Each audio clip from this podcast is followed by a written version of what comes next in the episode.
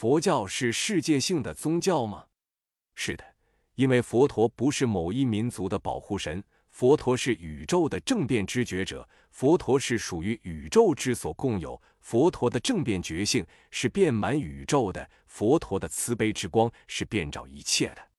所以，佛教的本质就是世界性的，乃至是宇宙性的。因此，二千五百多年以来，佛教已在世界各处渐渐分布开来。佛教在佛陀入灭之后约三四百年之间，由于佛教内部的意见不同，所以分成两大派系：年长而保守的一派称为上座部，年轻而新进的一派称大众部。后来上座部的向南传，传至西兰，他们多以印度南方的方言巴利语记录经典，所以后来称为巴利语系的佛教。另一派大众部向北传，虽没有直接产生大乘佛教，但大乘佛教的产生却在大众部盛行的区域。这是就大致上的区分。其实从佛教的史记考察，最先传至南方如西、缅等地的，倒是梵文的大乘佛教。所以最先由海路传入中国的南方佛教，便是大乘系的。至于向北方传小乘佛教的势力，更是事实了。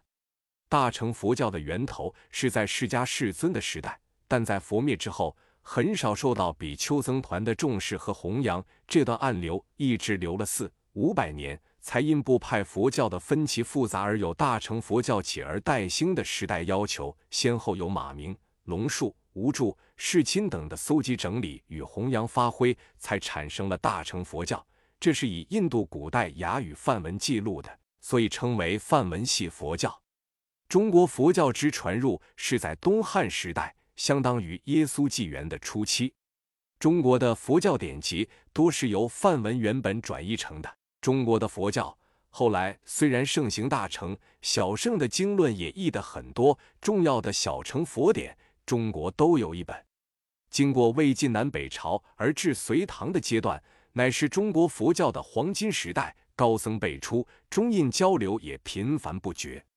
在那个阶段，中国的佛教开了花也结了果，小乘大乘一共开出十三个宗派，渐渐又被融设为八个大乘宗派，那便是大名鼎鼎的天台宗、华严宗、三论宗、唯识宗、净土宗、律宗、禅宗、密宗。到了五代以后，由于政治的摧残以及社会环境的驱使，佛教便离开文化中心，进入山林之间，僧人自耕自食。义理的研究用不住了，所以只有不立文字教外别传的禅宗一枝独秀。这在唐宋之间，尚有若干真修实物的禅师，在简单而朴质的言行之中感化住许多的人，但也由此而种下了愚昧佛教的原因，以致到宋明以后，佛教的僧徒与寺院虽多，但已没有了灵魂，只是徒有其表的空壳而已，不重教育。只顾一样画葫芦地上垫过糖芒修瞎参，不为很少杰出的高僧，一般的僧徒也多没有知识，自行且不知，那还能画人？因此，僧人的素质普遍的低落，再加上儒家的排斥，致使民间对于佛教也就越来越不知其所以然了。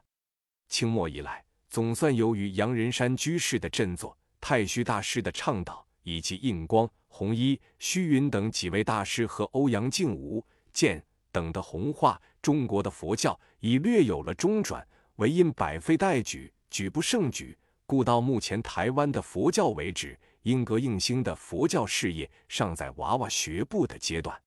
日本的佛教是由中国及高丽传去，高丽是由中国传去，那是在公元第六世纪以后的事，故从本质上说，日本佛教是属于中国型的。但自晚近个把世纪以来，由于接触到了西洋的治学方法，故以新方法研究佛学的成绩，不但超过了中国，甚至已经独步世界佛教的先锋。因为日本的学者既能利用中国佛学的全部宝藏，又能直接从梵文及巴利文中寻找根本佛教的原意，加上新的治学方法，便产生了辉煌的研究成果。虽然日本佛教在解脱道的修持方面，已远不及南传各国的清净和理想。在佛陀入灭之后，公元第九、第十世纪之间，印度婆罗门教的势力抬头，佛教受到无情的摧残。佛教徒为了迎合当时的时风，便也采取了婆罗门教现称印度教的梵天观念，融摄混合在大乘佛法之中。那些世俗的迷信、民间的习俗，甚至有关男女的房中术等，也都混进了清净的佛教。这就是神秘化的大乘密教的应运而生。这也就是印度的第三期佛教。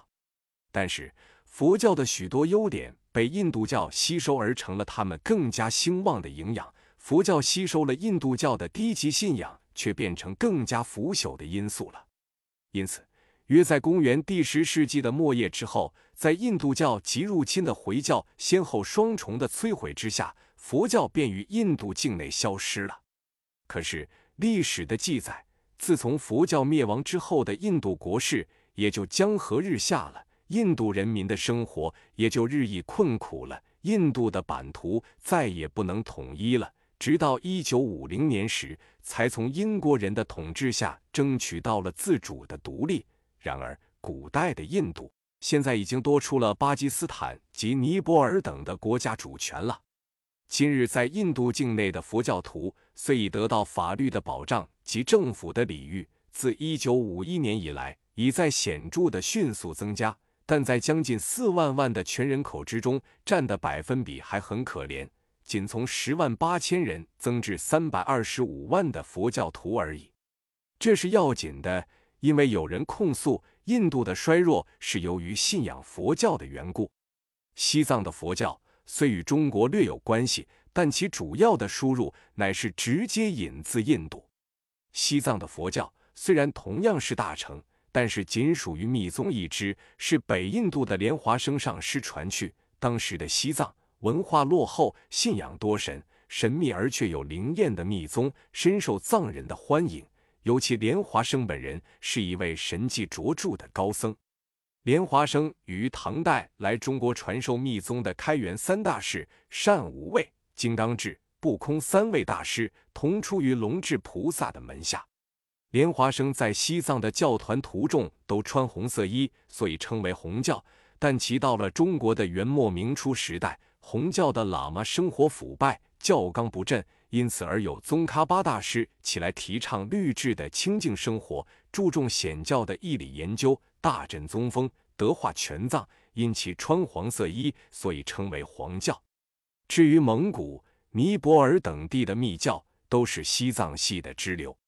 佛灭度之后的印度佛教，从大势上说，可分为三个时期。第一期是从佛灭后到三四百年阶段，是上座部佛教。以今日的西兰等地为代表，第二期是从佛灭后三四百年到五六百年阶段发展了大乘的显教，以今日的中日等地为代表；第三期是至佛灭后九百或一千年阶段开出了大乘密教，以今日的西藏为代表。所谓显教是偏重于义理的研究阐述，所谓密教是偏重于仪轨的遵行。咒文的持诵，特别信仰神力的加持。如果换一种方式来说明，那么第一期是声闻化的佛教，第二期是菩萨化的佛教，第三期是天神化的佛教。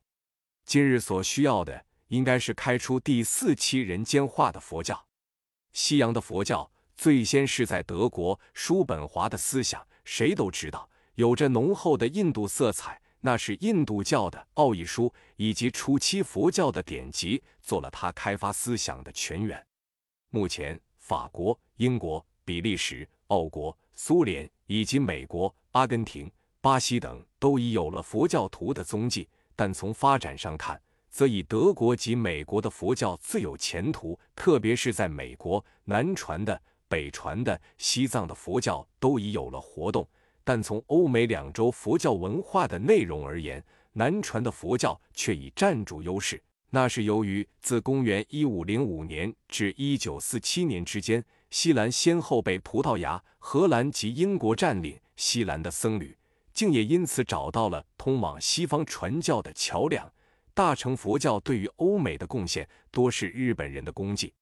近是中国在佛教文化的输出方面。则遥远的落在其他国家之后，乃至西藏的喇嘛也比中国内地的佛教跑快了几步。虽然今日美国的华侨信仰大乘佛教，他们却并不知道大乘的教理。